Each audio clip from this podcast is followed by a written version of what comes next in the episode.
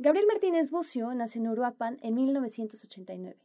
Estudió literatura latinoamericana en la Universidad Iberoamericana y perteneció a la novena generación del máster en creación literaria de la Universidad Pompeu Fabra en Barcelona.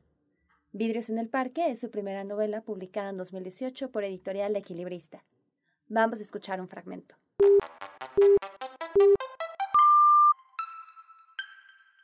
Esto es Primeras Letras, un podcast de letras libres. Todo esto sucedió una noche en la que Gaia no quiso quedarse a dormir en mi casa, porque ella sí que trabajaba y mañana me levanto temprano y debo tomar dos trenes por las obras para llegar puntual. Y yo no sé cómo hacía, pero entre líneas y metros había conseguido escribir un libro bellísimo, Las estaciones del jardín, donde las palabras se estiraban y rebujaban sobre sí mismas como un hilo de lenguaje, como si rabia y amor, como si Grac o Blanchot, pero también como si Pizarnik y Lispector. Cuando terminemos el sushi parto, Gabriel, y no vayas a poner tu cara de perrito. Nuestra historia había comenzado pequeñita, del tamaño de un beso, como dos personajes que apenas advierten en una pintura de Caspar Friedrich, en medio de esos paisajes borrascosos, de esas ramas que agigantan los bosques, de esas ramblas, vorágines de gente que nunca se sabe si va o viene. Así nos mantuvimos un buen tiempo, como un latido que se cuida entre las palmas de las manos, un animalito caliente que se protege, por miedo, por miedo al pasado, por miedo a repetir el pasado. Así que nos refugiamos en ese tuk-tuk, tuk-tuk que casi nos escuchaba y, a veces, nos obligaba a recostar nuestra cabeza en el pecho del otro, para asegurarnos que las aurículas estuvieran contraídas, que las señales eléctricas se propagaran a los ventrículos y entonces diástole y sístole y sonrisas. Y al besito le salieron nubes y paseos por la playa, y nos sorprendimos de que el presente no fuera una reiteración del pasado, que si primero tragedia, eso no nos convertía en farsa, que este lunes hace un año yo estaba llorando y mira cómo ahora nado de risa por las olas, que este viernes hace un año yo estaba sin saber qué hacer y ahora tan nieve de limón por el parque, que este día ya no es igual al otro día y yo con tanto miedo, tan torpe, tan ir despacio por la vida, tan escrúpulos. Entonces la sangre fluía liviana hacia la arteria pulmonar y la aorta era una avenida, un bulevar con girasoles amarillos y cafés en cada esquina. La presión, el pasado, se reducía mientras abrían las válvulas tricúspide y mitral y el ciclo comenzaba de nuevo en una sala de cine, en un paseo por San Juan, en uno y me quedo a dormir en tu casa. Hasta esa noche, cuando un Excel fue el culpable. Un Excel para primera hora en mi escritorio que le había pedido su jefe sobre las cifras de desplazados impidió que nos acurrucáramos esa noche. Había que descansar. A veces me he preguntado qué consecuencias tendrán en el futuro este tipo de decisiones. Por ejemplo, si al llegar a viejo, uno saldrá al jardín de su casa y pondrá en una balanza sus recuerdos, y mientras la familia se divierte a lo lejos, se estará sumido en la aflicción de haber preferido una responsabilidad laboral antes que el amor. ¿Qué dirán nuestros ancianos yo? Recordaremos que 367 personas y 22 perritos tuvieron que abandonar sus casas en tal año después de Cristo, o nos lamentaremos de no haber dormido juntos una noche más que pasamos en este mundo. Quizás la gaya anciana del otro lado del Atlántico sonreirá, pícara, pensando en aquel pelotudo que se creyó el cuento del Excel porque esa noche no tenía ganas. Cabe aclarar, en estas imaginerías futurísticas, yo soy el pelotudo. Ni empieces con tus supuestas dudas de viejo. Ni sabemos si vamos a llegar a esa edad. Hoy no van a funcionar. Me interrumpió Gaia, divertida, cuando levanté la mirada a la noche para aumentar el dramatismo y comenzaba a articular un a veces me he preguntado. Y es que, debo confesar, en varias ocasiones Gaia había cedido ante esta duda honesta que le compartía como mero chantaje emocional, pues adelantándose a un posible arrepentimiento senil, Casi siempre respondía que escogería el amor antes que a un reporte de cifras, y entonces la ropa al piso y tienes razón y a la cama. Aunque luego viniera el Gabriel, te dije que no podía quedarme, voy a ser una zombie en la oficina. Pero esos reproches dulces y desinflados venían acompañados de sonrisas y eres un bobo, siempre te sales con la tuya, y yo que te hago caso. A esa altura de la relación éramos como dos magos que conocen sus trucos, y cuando uno pedía que se escogiera una carta de la baraja, el otro ya sabía que una reina de corazones detrás de la oreja y un joker bajo el jarrón de la sala. Así que no funcionó mi intento. Terminamos el sushi y salimos a fumar al balcón. Hablamos sobre los libros que estábamos escribiendo, pero ya no me dejó encender un segundo cigarrillo ni contarle que ella sería la protagonista de un par de episodios, y la acompañé a la estación de Glorias. Ahí, en la ventisca circular que se forma en la boca del metro, me conformé con un besito y un mañana nos vemos, Gabriel, no te desveles tanto. Y nada de sexo esa noche porque ya era tarde, porque ya tendríamos más tiempo. No tuvimos más tiempo. La burra no fue a trabajar al día siguiente, sino que tomó un vuelo de regreso a Colombia. Y cuando ya estaba en el aeropuerto del Prat, solo un mensaje, solo un no me gustan las despedidas, son tan crueles y tristes, y yo me quedo con tu recuerdo, con las noches donde me acurrucaba en tu pecho y todo estaba bien, en tu cuarto, con el balcón y el olor al cigarrillo. De pronto todo estaba bien cuando éramos homóplatos, muslos, abrazos. Discúlpame que no te haya dicho, no se lo dije a nadie, no había ningún Excel pero si me quedaba esa noche, me iba a querer quedar en Barcelona. Estoy por despegar. Me llevo el perrito que me regalaste y los cronopios. Yo también te quiero un montón, Gabriel. Y como no quiero perderte, prefiero perderte ahora, antes que al amor le salgan olas, tempestades, planes. Y la culpa no es de nadie, es de la geografía y de la oficina de extranjería, de la visa que expira. Y tú, tú tan Ciudad de México, tan tortuga gigante que extiende sus patas dislocadas hacia los cuatro puntos cardinales, aunque siempre te burlaras de la frase de aquel cronista que admirabas y aclararas. En realidad es una gran tortuga volteada sobre su caparazón que agita sus patitas desesperada. Y yo tan Bogotá, tan enorme mantarraya que desplaza su vuelo acuático por la sabana. Perdona el siguiente cliché, siempre tendremos Barcelona, aunque ya no la tengamos, porque mi vuelo parte en cinco minutos Tres porque ya comienza a moverse el avión. Y en cuanto apague el celular me vas a perder. Nos vamos a perder. Es irremediable. Y lo sé, querido lector, esto es algo confuso. Pero no se preocupe. Apenas está en el preámbulo. Peor aún, en un pie de página del preámbulo. Así que no trate de comprender. Déjese llevar. Ya llegará el capítulo, o la línea, o el vuelo a Colombia donde usted comprenderá, o no, qué sucedió con Gaia, porque hasta la fecha lo desconozco. Pero algo quedará yo, por mi parte, regreso a teclear el siguiente preámbulo y a contarle más cosas sobre la risita con la que me desperté a la mitad de mi vida, a la mitad de mi noche.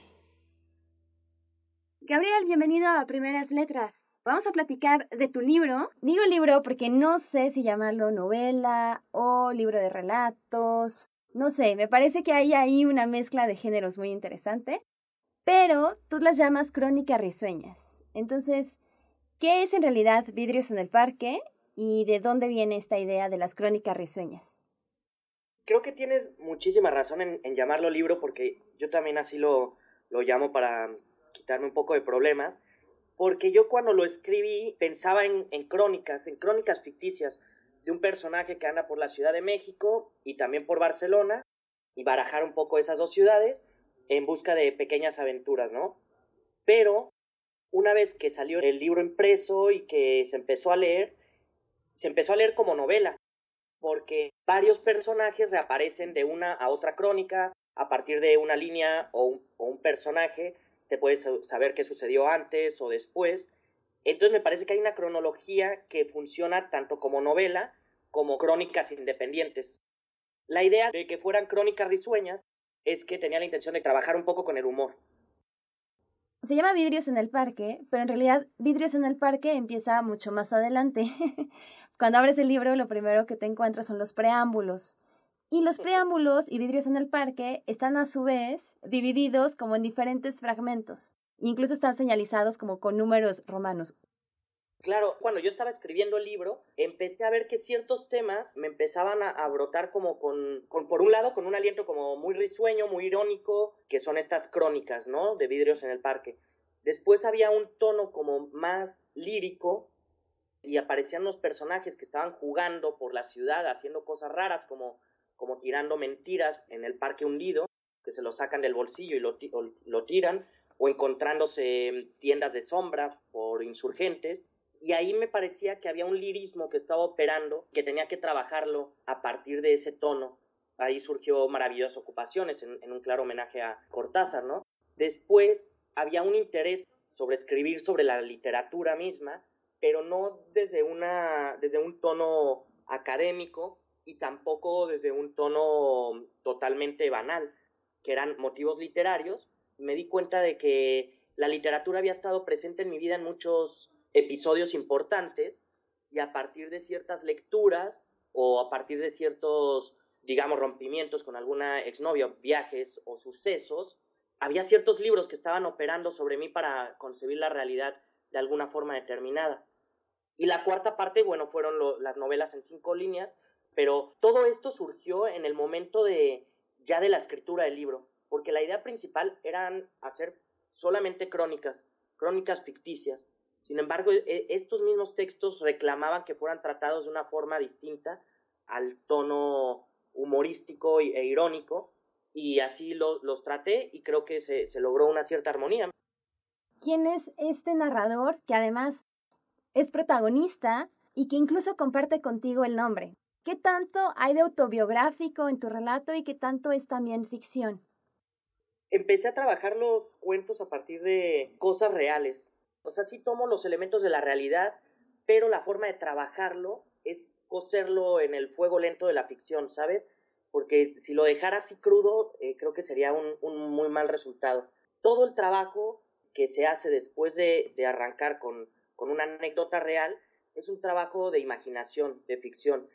En este caso, el personaje Gabriel, que también es escritor o, intenta ser escritor, se mueve eh, también en dos ámbitos, que a mí me gusta cifrar mucho en, dos frases. Madame Bovary soy yo, por un lado, de Flaubert, y yo es otro, de Rimbaud, que se mueven en estas dos direcciones. Estas máscaras que se pone el personaje, me gusta verlo como algo totalmente independiente a mí. El narrador ya es una creación ficticia veo que tienes clara influencia de Macedonio Fernández, no solamente en el humor, sino el uso de paréntesis, de notas al pie. Ganaste un premio de ensayo por escribir un texto sobre Macedonio Fernández. ¿Cómo puedes inspirarte en una obra sin que parezca una especie de parodia o de pastiche? Creo que el, el romance con Macedonio sucedió en el último año de la universidad, que iba todo bien, yo iba entendiendo perfectamente a los autores y todo, y cuando me enseñaron a Macedonio como que todo me dio vuelta, entonces empecé a, trabajar en esa dirección buscando las mismas cosas que le interesaban porque me maravilló muchísimo lo que, lo que hacía a partir de, del uso del humor. A mí lo que me interesa de él es dislocar el lenguaje a través del humor, dislocar la lógica en la que funcionamos día a día a través de estos cortes que puede provocar el bisturí del humor. Por ejemplo, los días que se equivocan de días, dos trenes que chocan y el que tiene la culpa fue el primero que chocó, ¿no? Este tipo de, parodias. Me interesaban mucho para trabajar en, esa dirección.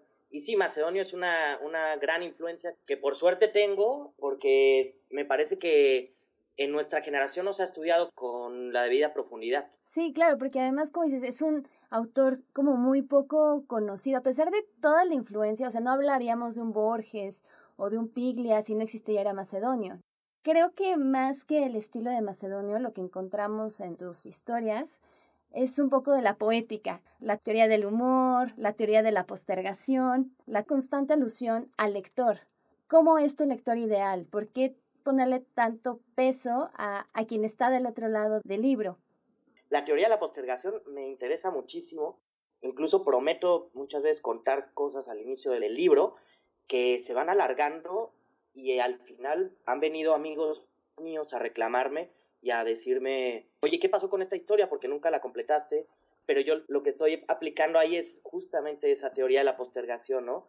De prometer y causar un efecto cómico a través de el relato que vendrá después. Con tu pregunta de, lector, el lector ideal, siempre me, me ha gustado esta alusión que hacen los escritores a uno como lector no sé, parece simple y parece que ya se utilizó desde siempre, pero una y otra vez me sigue fascinando cada vez que encuentro algún libro, algún texto en el que se para la lectura y te, y te mencionan a ti, te, te crea como una especie de intimidad, ¿sabes? Como que te mete al libro y a la vez te hace sentir lector. Tiene esas dos direcciones para, para hacerte sentir como lector tanto real, empírico, como que te disuelve y te mete también a la historia.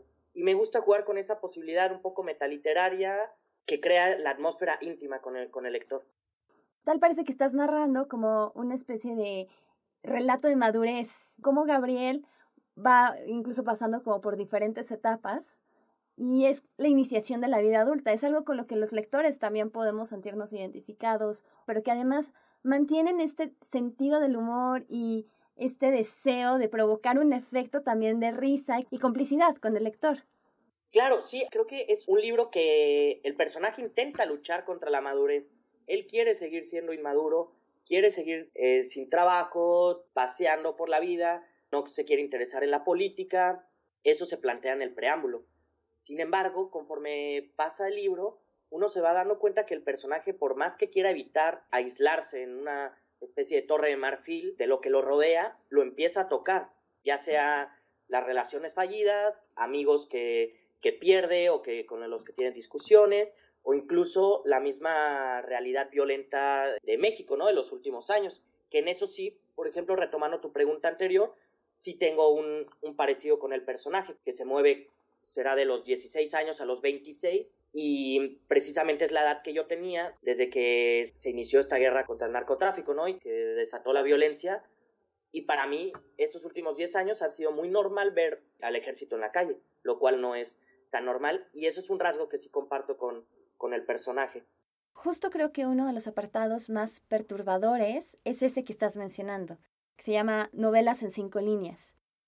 Hablas del clima de violencia, con historias que no son del todo ficticias, porque rayan en el tono de un noticiario o son notas que estuvieron en los medios de comunicación y que además al final terminan siendo relatos personales, porque bueno, tú eres de Europa, Michoacán, esa zona ha sido una de las más afectadas por la guerra contra el narcotráfico.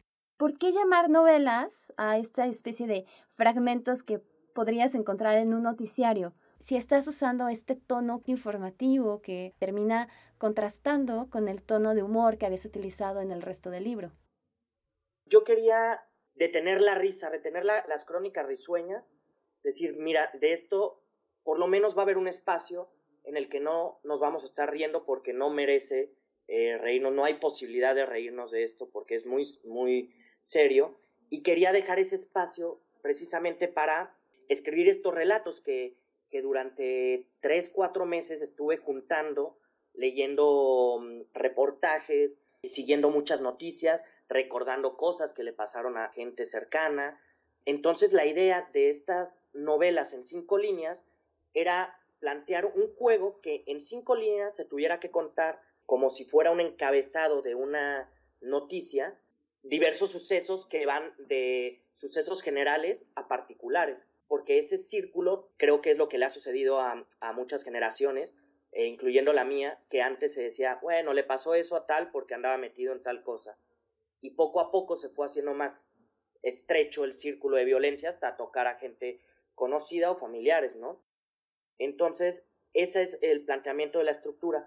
Por otro lado, quería provocar dos reacciones con estas novelas en cinco líneas que por un lado, si tú lees una noticia en, un periódico de nuestro país que te narra toda la noticia macabra de, un hecho atroz, aunque te narren con descripción perfecta qué sucedió, uno siempre se queda con la pregunta, ¿pero por qué? ¿Por qué tuvieron que matar a todos estos? ¿Por qué fue tanta la violencia? ¿Cómo llegamos a todo esto? Entonces, ese por qué esa sensación de vacío está recreada en, en estas novelas en cinco líneas porque te pone la información, te pone qué sucedió, pero no te dice el por qué. Entonces simplemente es, el acto fuerte, atroz, que está irrumpiendo en la realidad. Y por otro lado tiene un efecto a la inversa, que juega en relación con todos los demás textos del, libro, que es que los demás cuentos adquieren entonces un aura de celebración, un aura alegre en medio de toda esta tragedia que hemos vivido los últimos años en México. Este vacío que queda también lo noté en algunos otros relatos, pero como de una manera mucho más sutil. Incluso hay una palabra, un término que repites constantemente, que es saudade, saudade, esta palabra en portugués que es imposible de traducir al español, ¿no? Porque todo el mundo piensa que es una especie de añoranza o de nostalgia por algo, por alguien, pero es mucho más que eso. ¿Qué es lo que está añorando o deseando el protagonista que varias veces está repitiendo esta palabra y está reflexionando sobre ese tipo de, de gestos que son bastante sentimentales. ¿Cuál es el propósito de ellos? me encanta esa palabra desde que comencé a leer, empezó, me fascinó, empecé a buscar qué era. Y hay, hay, una definición de un escritor portugués que ahora no recuerdo el nombre, es para mí la mejor definición. Decía, eh, la saudade es el mal que se disfruta y el bien que se padece. Es esta sensación un poco extraña de estar en medio de las dos aguas, ¿no? Entre melancolía, pero feliz, pero triste, pero, ¿sabes? Entre, entre todas estas sensaciones que me gusta mucho trabajar. Me, me gustó la ironía, la saudade y la metaficción como formas del extrañamiento, simplemente como formas para trabajar los cuentos, de mm, extrañar la forma a partir de un sentimiento que puede tener el personaje, como esta saudade, digamos, melancolía para entendernos de primera, y a partir de ese sentimiento poder narrar o que se desarrolle este texto que a final de cuentas no, nunca llega a nada, ¿no? Nunca, los textos nunca desembocan en un final tremendo, ni, nada, como que parece que, se enrollan sobre sí mismos. Ya hablamos de Macedonio, Pessoa, Cortázar, ya también lo mencionaste. Pero hay muchísimas referencias a escritores, a títulos de libros. Sí. ¿Cuál es la biblioteca que nutrió tu inventiva y de qué manera tu formación ayudó a la creación de tu libro? Bueno, creo que muchísimo la, o sea, la, formación que tuve tanto en la Universidad Iberoamericana en, letras como mm, cuando entré aquí al máster en creación literaria en la Pompeu Fabra, creo que estas dos universidades me dieron un contacto de primera mano con muy buenos escritores. en la Ibero me, me, tocó que me diera clases Yuri Herrera, César Núñez, Cecilia Salmerón, Israel Ramírez, Samuel Gordon, Nacho Padillas, Tania Favela, Manuel Pereira, el cubano. Y de este lado me tocó Jordi Carrión, Edgardo Dobri, Juan Antonio Mazoliver, que fue mi tutor, y nos puso en contacto con muchos escritores que, más allá que te gusten o no, eh, lo importante creo que era estar en contacto con estos escritores como Neumann, Fresán, Vilamatas, eh, el mismo Villoro nos dio una clase, y eso de rebote te lleva, pues obviamente al mundo, ¿no? De los libros. Para este libro, precisamente, creo que dos escritores fueron fundamentales, como Jorge Ibargüengoitia, y por otro lado, Las aguafuertes porteñas de Roberto Art, que es un librito que creo que no se lee mucho, y son unas crónicas como de los años 20, 30, cuando trabajaba en el mundo, Roberto Art, muy divertidas. Me causaba gracia porque son muy parecidas a las de Ibargüengoitia. Salen por la calle los dos y están viendo la cotidianidad y a partir de cualquier cosa hacen una crónica espléndida. Y esos fueron unos puntos de partida muy importantes para mí. Al mismo tiempo, creo que mm, las crónicas de Gutiérrez Nájera, Girondo, un poco en, el, en la mirada lúdica, Bruno Schulz, y creo que enormes minucias de, de Chesterton me atraparon y fue una gran influencia porque a partir de cosas aparentemente sencillas puedes encontrar del otro lado cosas maravillosas. En el último apartado de tu libro, La finalidad del juego, narras cómo un escritor acaba de terminar su novela y se ve inmerso como en esta vorágine de compromisos editoriales, como presentaciones, entrevistas. Y al final se da cuenta que no solamente es el juego de la escritura, sino que todo, todo esto en el mundo de las letras es parte del mismo juego. ¿Cuál ha sido tu papel dentro de este juego del mundo literario? Y si crees algún momento cansarte de él.